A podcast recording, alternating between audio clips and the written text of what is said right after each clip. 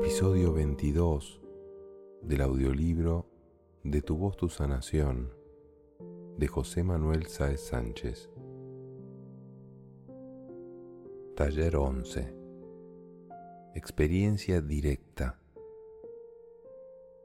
Hay palabras que por el contenido al que se refieren son muy importantes y que por el uso abusivo o interesado terminan por vaciarse de contenido. Con ello perdemos la posibilidad de usarlas cuando lo necesitamos y lo que es peor, no solo evitamos usarlas, sino el referirnos al concepto que intentaban transmitir. Se cargaron de connotaciones que nos hacen desaconsejable su uso. De alguna forma invalidan en nuestras mentes el objetivo real del que hacían referencia, mientras que internamente se genera un espacio vacío que aletarga parte de nuestra conciencia como alma. Ejemplos de ello son las palabras Dios, espiritual, fe, amor, reunión, paz, armonía y muchas otras. Naturalmente, cada persona tiene su propio registro de palabras a evitar y su uso nos genera un cierto malestar o miedo. Personalmente, en los talleres siempre lo tengo en cuenta e intento evitar utilizar palabras que pueden hacer reaccionar a los participantes, para que no entren en una postura defensiva o de rechazo. Por ejemplo, no sé si hablar de Dios, el Creador, el yo superior, el alma, el ser, lo interno. ¿Qué decir de ser espiritual? No solo que existen muchos tipos de reacción hacia esta palabra que provoca rechazo por un lado, sino por el otro, los mil usos que se le dan y la forma en que hacemos uso de ella, lo mercantilizada que está. Yo desde luego intento evitar esa palabra. Reconozco que mi interés principal no es recuperar el contenido de las palabras, sino evocar los contenidos científicos y reales que existen en nuestro interior y prescindir de ellas lo más posible. El lenguaje contribuye en gran medida a desvirtuar la experiencia directa. ¿Qué decir de la palabra científico? Yo desde luego no lo uso para referirme al método científico, ya me gustaría a mí. La uso para evocar que no demos por válido ningún conocimiento que no hayamos experimentado de forma directa. Prefiero una actitud atea que a un creyente. Es muy sencillo generar creencia con respecto a lo que intento transmitir o hacia mí mismo. Sin embargo, nada más lejos de mi intención. Tengo suficiente con aplicar el método científico en mi interior. Un ateo podrá aplicar más directamente y que valore por sí mismo lo que experimenta, mejor que cuando alguien lleno de creencias, del tipo que sean, que se niega a ver por sí misma y está acostumbrado a basarse en indicaciones de otros o a lo que se imagina. El proceso de vaciarse por completo es necesario ya que nuestra vida está basada en percepción mental. Esta construcción sirve para la vida habitual, pero no para abrirse a la verdad interna. Si esta última es la que deseas experimentar, te toca dejar todo atrás y empezar de nuevo viendo por ti mismo la realidad. Con respecto a las palabras, que nos sirven para nombrar las cosas cuando se trata de compartir este conocimiento, nos enfrentamos al problema de cómo vamos a lograr que entiendan el poder de lo que las palabras refieren.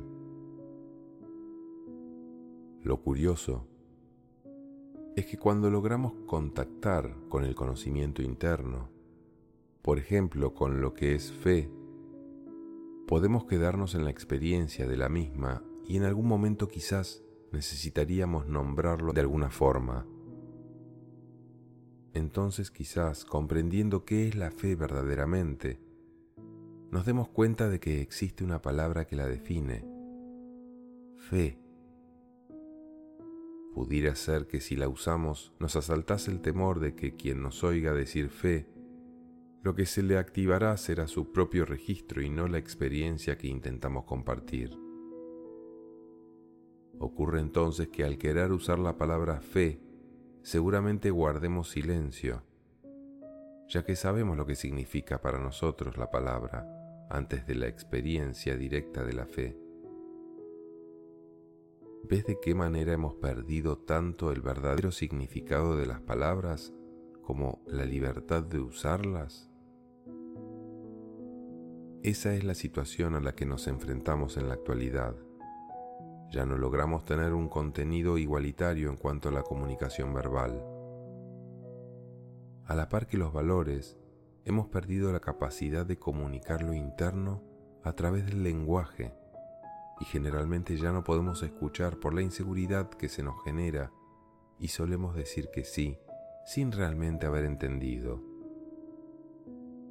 Desde luego, si alguien diseñase un método perfecto para desunir y controlar a los ciudadanos, este sería uno de los elegidos.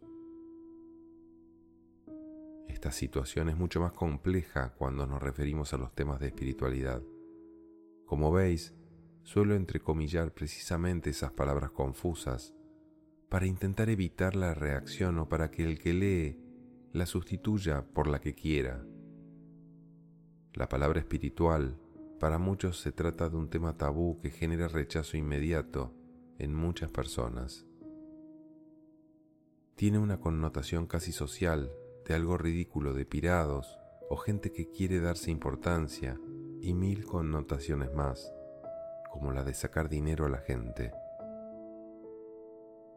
Sin duda ha sido el contenido más utilizado en la manipulación del ser humano. Las religiones históricas han contribuido mucho en generar todo tipo de reacciones. Del mismo modo, las modernas tendencias de la nueva era también han generado confusión y rechazo de diferente modo, ya sea por ser tratado como moda o como una forma de mercantilismo. Lo cierto es que cuando nuestro anhelo nos atiza interiormente y nos muestra claramente que existe un mundo interior que atender, nos vemos en un océano de situaciones que no logramos nombrar. En esos momentos, nos es muy importante encontrar un poco de paz para poder ver con un poco de luz la forma en que podamos atender sin riesgo nuestra demanda interior. Si tenemos la suerte de poder compartirlo desde lo que es con los demás, será una gran suerte. Por otra parte, las religiones en general, sin entrar en su repercusión social, se apropian de la función de intermediarios con la verdad la salvación, la vida eterna. Podéis imaginar, nos posiciona en una postura de dependencia donde nada lograremos sin su dirección. ¿No es lógico que rechacemos de forma definitiva todo tipo de espiritualidad y queramos encontrar la verdad en uno mismo sin intermediarios? Claro que sí. La situación es cómica, ya que de mil formas nos dicen que la verdad está dentro de ti, pero la forma en que lo aplicamos difiere mucho de asumir dicha frase. Quizás por el hecho de decirla necesitamos escucharla. ¿Y si por un momento les hacemos caso? Reconozco que formo parte del grupo de personas que rechazó la religión tal como es que incluso solo creo lo que puedo tocar. Si la verdad existe, ésta ha de estar a mi alcance. Sin embargo, el anhelo siempre se ha manifestado en mí y después de basarme en mi experiencia directa durante años, he podido tocar internamente lo que para mí son realidades. Y desde esa situación he podido experimentar internamente que muchas frases que escuché de niño de los creyentes adquieren una guía y un conocimiento definitivo. Se han convertido en mí en sabiduría. Veo que esas frases están cargadas de sabiduría y que por repetirse en un contexto inadecuado han perdido la fuerza que tienen verdaderamente. Se habla tanto de amor sin amor que ya no cree nadie en el amor. A lo largo del libro he usado frases del Nuevo Testamento. Quizás a algunas personas les agrade y a otras les genere rechazo. Yo no tengo problema en reconocer el valor que pueden tener y reconozco su enorme sabiduría. Ya nos contaban todo en pocas frases. En los talleres uso palabras de estas, pero tengo mucho cuidado de cargarlas de significado en momentos en que percibo que los asistentes las van a recibir de la forma correcta. Aún así las uso con mucha prudencia porque sé que hay que actualizar y recuperar el lenguaje para poder transmitir la vivencia y lograr conectar con la vivencia real de los demás. El mundo de las palabras y los conceptos asociados es tremendamente complejo. Por ello, las prácticas en su mayoría evitan las palabras y trabajamos con el sonido resulta paradójico que es infinitamente más sencillo entenderse con sonido que con palabras cuando se trata de la experiencia interna. Otra cuestión trascendental, no por no poder poner palabras hemos de restar valor a la experiencia interna, sobre todo cuando ésta esté envuelta en inseguridad, como muchas veces ocurre. La verdad interna existe podamos o no expresarla en palabras. La palabra espiritual tiene un significado profundo que tiene que ver con lo individual, no con lo colectivo. Siempre que lo espiritual se entiende como colectivo, se desvirtúa, porque el ser espiritual podría ser el sexto sentido dormido. Forma parte de la experiencia directa. Se trata de un percibir dormido, que si se despertara a nivel personal, eclipsaría el resto de sentidos, ya que nos conecta con la experiencia de lo verdadero. Esa experiencia directa seguro que la hemos tenido en algún momento de nuestras vidas, una experiencia de conexión global, en armonía desde donde podemos respirar y ser. Eso es ser espiritual, experiencia directa sensible. Es muy interesante cambiar ese concepto, descargarlo de todo, porque nos permite saber que no hay que aceptar ninguna idea ni ningún pensamiento externo, ningún dogma, sino buscar siempre en la experiencia directa el palpar nuestra realidad sensible, que a la postre es lo que nos permite caminar sobre el camino que pisamos. Ese camino que pisamos es nuestro real camino es el camino exclusivo que solo puedes recorrer tú, mediante el amor a ti mismo, paso a paso. Si nos basamos exclusivamente en la experiencia directa, dejando de tener metas conceptuales externas asociadas a conceptos como ser espiritual, desterrando todos los conceptos establecidos y nos ceñimos exclusivamente a la experiencia directa, totalmente personal, es como vamos a conectar con lo que verdaderamente es real dentro de nuestra experiencia. Parece de perogrullo, pero normalmente se cede la experiencia directa por el concepto aprendido o asumido socialmente. Ahí nos perdemos, es cuando con derecho podemos decir, yo no quiero saber nada de eso. En realidad, lo que rechazo es el concepto adquirido y me cierro a lo que verdaderamente se quiere decir por espiritual. Cuando hay maestros que se refieren a la experiencia espiritual, se refieren a eso, no a nuestro concepto aprendido. Hablan de experiencia directa. Se refieren a que hay una dimensión interna que es la nuestra, la experiencia directa. Se hace necesario romper con la idea mental de la experiencia interna y basarnos a amar el pequeño paso que tenemos delante. Imaginar a nuestra alma sentada a la sombra de un árbol, esperándonos mientras nosotros permanecemos en el limbo. De nada te servirá este libro si lo lees como cientos otros que has leído. Quémalo. Pero si vas al encuentro de tu alma, espabilala, pues estará dormida tendrás que convencerla de que verdaderamente vas a estar a su lado. Ponte en camino.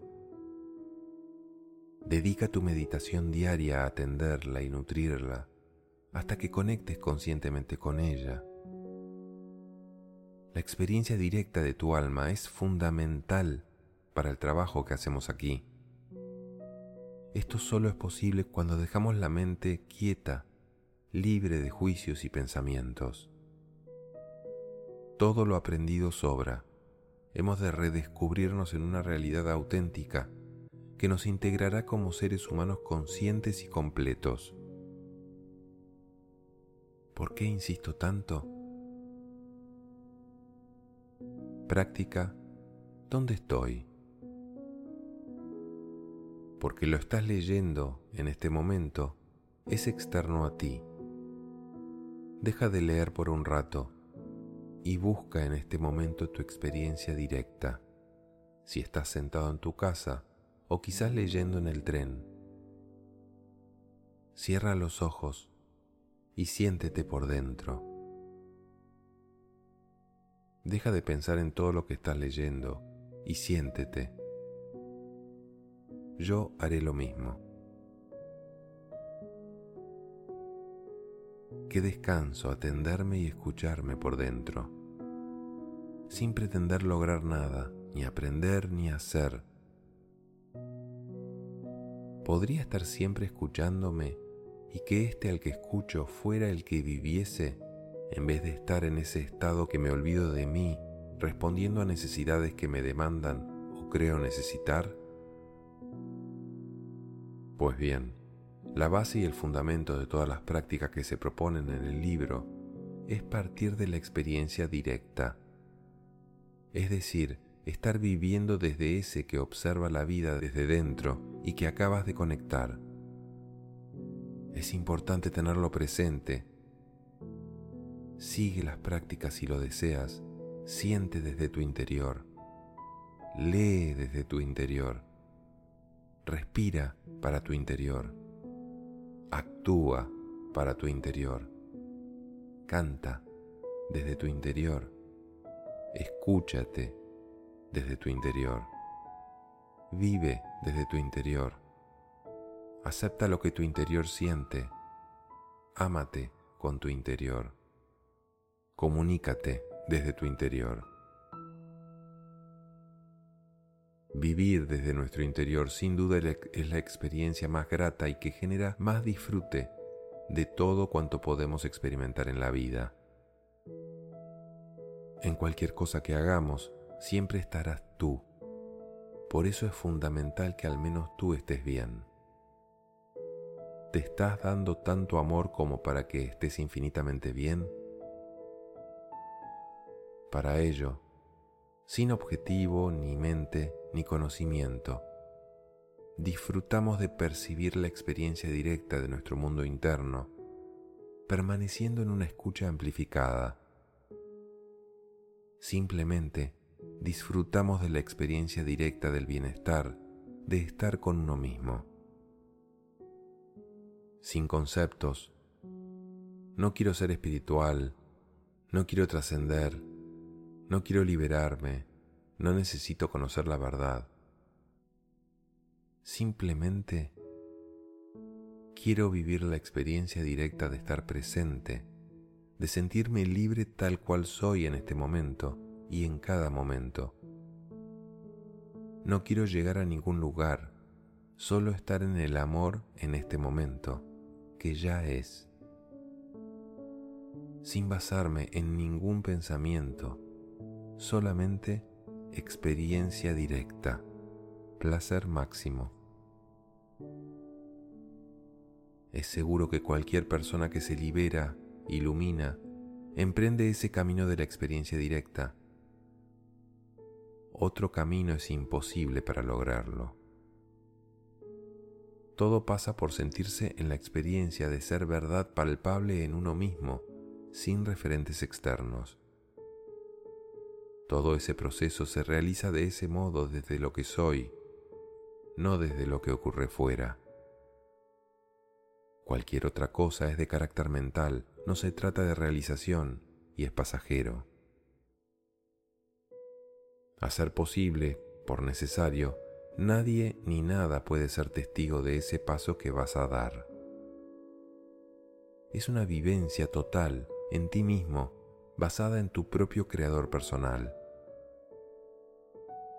Mientras tanto, podemos descansar en esa sensación de presencia aunque parezca poca cosa o incluso nada. Resulta que esa experiencia interna es nuestra verdad. Si no lo juzgamos, podremos estar tan a gusto y con tanta paz que prácticamente estaremos ya en casa. No tienes que hacer nada. Disfruta de estar vacío sin nada que hacer, sino existir. Ese es el regalo que nos hicieron. Práctica, cantar al alma lo que soy. Nuestra alma es una parte de nuestra conciencia que está dormitando. Eso no quiere decir que no tenga vida y conciencia propia de sí misma. De hecho, todo lo que ocurre en la mente y en el pensamiento es un subproducto o memoria, programa informático que se ha construido para adaptarnos a la vida pero detrás de ello subyace totalmente esa alma que dormita y que por otra parte es lo único que permanece de cuanto de nosotros conocemos. Podemos usar el pensamiento y la intención en nuestra mente para cantarle a nuestra alma y decirle que la buscamos y la sentimos. Aunque duerma, sabemos que está ahí podemos cantarla con total confianza y seguridad de que en cuanto empiece a activarse, las impresiones que nos lleguen a nuestra conciencia de que el alma vive nos van a llenar y colmar de sensaciones diferentes que nos van a permitir realmente lograr esa apertura de corazón que nos permitirá percibir la realidad de una forma diferente. Ese cambio de visión nos hará pasar de una mente pensamiento sin sentido ni objeto a que la mente se nos llene de sensaciones que provienen del alma, de manera que en vez de ser un sistema incontrolado de pensamientos que van y vienen, se convierta en un mero reflejo de la realidad interior desde la que vivimos la verdad. Desde nuestra confianza en que el alma nos escucha, sabiendo que nuestra voz procede de mi paz sencilla, enfoco mi canto hacia lo que soy. Me entrego al canto con total confianza y seguridad de que muy pronto nos inundará con esa visión de sí misma tan diferente. Entonces, nuestros pensamientos y nuestra cabeza estarán totalmente dirigidos por las impresiones de esa alma que despierta de su sueño e impone su verdad. Al lado de esta vivencia, nada se puede comparar. Esta práctica de cantarle al alma mientras se hace palpable y logramos identificarnos con ella puede ser un proceso más o menos largo. Reconoceremos que avanzamos en ello cuando sintamos que nuestra voz se va cargando de una energía diferente, llena de alegría suave de placer de sentirnos y una amplificación de la experiencia directa de vivir. En esos momentos es importante permanecer en la escucha tranquila de uno mismo y mantenerse muy atentos a lo que percibimos de nosotros mismos y a esa conexión con nuestra alma hasta que ambas cosas sean la misma. No intentaremos atrapar la experiencia, permaneceremos abiertos a dejarla fluir. Si tenemos dificultad en dejar de pensar y el hacerlo es un problema para lograr conectar, hemos de tener claro que es absurdo pretender que un pensamiento sin control controle a otro pensamiento sin control. El pensamiento no puede gobernar al pensamiento. El pensamiento es un reflejo de nuestro estado de conciencia, de forma que la conciencia puede gobernar el pensamiento. Mientras que nuestra conciencia esté donde está, el mejor recurso que tenemos es insistir en estar en la experiencia directa de lo que ocurre en cada momento en nuestro interior.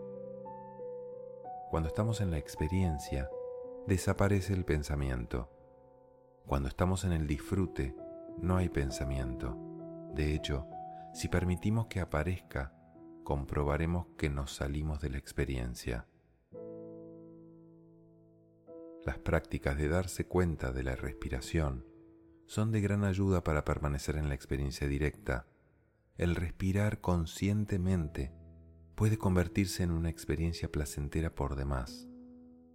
Si además le unimos nuestra voz, veremos cómo nuestro estado de felicidad se manifiesta en lo físico. Podemos tener la tranquilidad de que tarde o temprano volvemos al alma es un camino de retorno que no es posible evitar. Ocurre cuando tenga que ocurrir. Luego podemos abrir esa confianza absoluta en que ocurrirá cuando se den las condiciones reales en el momento apropiado en que la experiencia será sublime y perfecta para el reencuentro. No debemos impacientarnos, todo va madurando para el gran evento pero el factor fundamental que acelera el acontecimiento es que nos abramos a ello sin querer gobernarlo. Ocurre por sí mismo. Ya sé que lo normal es que pensemos que no puede ser tan fácil, pero lo es si nuestra mente lo permite. Esta práctica es una forma de decirle al alma, sé que estás ahí en algún momento y lugar olvidado perdí el contacto contigo, pero sé que podré encontrarte de nuevo. Viajaré en mi interior hasta que logre encontrarte y presiento según me aproximo a ti un estado de felicidad máximo. Práctica acogiendo el vacío interior. Cerrando los ojos, entrando dentro, percibiendo sin conceptos lo que siento en mí, me dejo caer en el vacío interno donde solo queda el silencio y una leve sensación de presencia. Vivimos en un mundo donde las cosas se hacen patentes por el ruido. En ese espacio interno, la presencia se manifiesta en el silencio. Permanecemos escuchando ese silencio que proviene de la realidad inmutable La práctica la podemos realizar en dos modos, mediante sonido o mediante silencio. Experimentar las dos es interesante para ver de qué manera ambas formas pueden estar presentes en la misma experiencia. Cualquiera de las maneras que escojamos, las vamos a experimentar de la misma forma. Si utilizamos el silencio, podemos visualizar el sonido como luz, en definitiva, se trata de otra frecuencia diferente al sonido. En el momento en que decidamos y nos sintamos envueltos de presencia, iniciaremos un sonido que contenga ese silencio que llega al medio físico, permaneciendo en equilibrio, del mismo modo en que sentimos que estamos desde un comienzo. Si esa conexión se mantiene, es posible que nuestra voz sea inaudible que no salga o que estemos emitiendo silencio.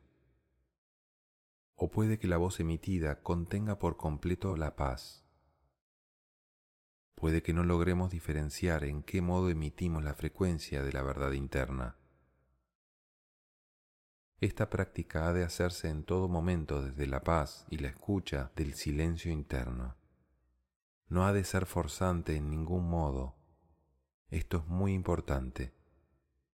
Darle tiempo para que se manifieste ya que en ella intervienen muchos niveles de percepción. Hemos de dejar que todos ellos se vayan uniendo en la práctica, para concluir en la sensación de haberse producido una presencia en todos los niveles inmateriales y materiales. En ese estado sutil de reconocimiento interno de lo que es, de lo que soy, se produce el encuentro íntimo con uno mismo. Esto va a provocar que se encienda el amor a uno mismo tras un proceso de redescubrirse. Cuando entramos de lleno en ese amor a uno mismo, también descubrimos de dónde proviene el amor y de qué se trata. Antes de eso era una construcción más o menos vivida sobre el ideal del amor. A ese descubrir en la experiencia el amor se le suele llamar abrir el corazón. El corazón entonces se muestra como una predisposición positiva hacia todo lo que existe, ya que la experiencia del momento se ha transformado en tal modo que podría decirse que externamente somos otra persona. Nos hace percibir la realidad de forma totalmente diferente, tiene un efecto directo. Sobre todo nos sentimos profundamente amados por el Creador, ya que sabemos que esa energía poderosa ha de proceder de un poder absoluto. Entramos en un estado de gracia que en sí mismo se transforma en la única justificación para vivir. Es algo que sientes internamente con tanta fuerza y nitidez que transforma por completo y unifica la percepción de todos los espacios, tanto los internos como los externos entonces no sabríamos decir si esa experiencia es interna o externa, ya que engloba todas las realidades por igual. Está en todo. Es algo como que la conciencia del corazón sube y ocupa la cabeza, la mente y el pensamiento, de forma que quien ve y expresa es el corazón. La apertura de corazón se vive como algo real y es muy posible que visto desde fuera parezca al observador ilusorio. Incluso a nosotros mismos, si más tarde salimos de ese estado, podremos juzgarlo como ilusión. Esta experiencia de apertura es una situación real que se puede dar. Luego podemos visualizar ese estado delante de nosotros y ponerle voz para dinamizarlo, para hablarlo como si estuviese delante, para activarlo y que se materialice. El aspecto de materializar algo que no es material, en apariencia es un contrasentido. Sin embargo, no lo es, ya que tiene la intención de acabar con un autoengaño, la creencia de que por experimentar una vida material la verdad del amor ha dejado de existir. Dicho de otro modo, la posibilidad de estar presente desde nuestra verdad interna, no hemos dejado de tenerla en ningún momento de nuestra vida, mientras estamos inmersos en la creencia de que lo material es lo verdadero. No hay motivo para no poder mantener nuestra conexión con el amor, mientras vivimos esta vida en el cuerpo. Simplemente hemos de estar alerta de no sumergirnos en los automatismos propios de la experiencia humana. Si mantenemos la alerta y observamos los juegos de la mente, pronto dejaremos de prestarles atención. Si asimilamos esto, muy pronto vamos a darnos cuenta de que el poder realizador se conecta extendiendo el espacio entre la intención de usar la voz y el sonido antes de sonar y ahí poner la atención observando ¿qué pasa? En un mundo donde todo se llena de movimiento y en su inercia todo se moviliza, hemos de poner mucha atención a en qué forma colaboramos en los movimientos globales. Si hemos decidido salir desde el silencio para actuar de algún modo, hemos de prestar atención al acto creativo en el momento en que se inicia. Justo antes de producirse, hemos de permanecer en ese momento mágico donde el silencio se expresa en acción y se manifiesta. Al trabajar con la apertura del corazón, vamos a prestar total atención a iniciar la acción desde la paz interior que genera el ser lo que somos. Como si fuéramos un tranvía que con su trole, que siempre está conectado a la fuente de energía. Mientras estamos en el canto, en cada momento hemos de tener presente que el trole está en contacto con la línea de fuerza. Estoy conectado, estoy conectado, estoy conectado. Nos dejamos llevar por esa visualización.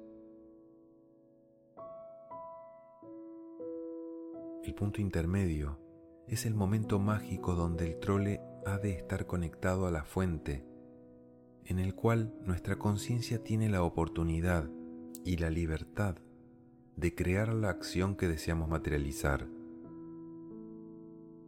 Si desconectamos del trole, perderíamos el acceso a la fuente de energía. Desde un corazón abierto, este proceso, se este proceso se realiza de forma directa y automática ya que mantiene la conexión con el amor universal que le nutre en todo momento y así lo manifiesta. Se convierte en presencia. Podemos repetir la práctica anterior insistiendo en abrirnos al amor a uno mismo, absorbiendo en cada inhalación el amor universal y mediante nuestra voz vibrarlo en nuestra presencia hasta que logremos percibir que somos uno en todo, en la experiencia. Como ayuda a relajarnos antes de una práctica, a veces utilizo la visualización de ser una piedra que cae en el mar. Mientras cae, observa cómo las corrientes y las mareas quedan arriba. Los ruidos y el estrés van quedando más lejos, llegando a espacios donde ya no llega ninguna desarmonía, hasta llegar a la paz del silencio.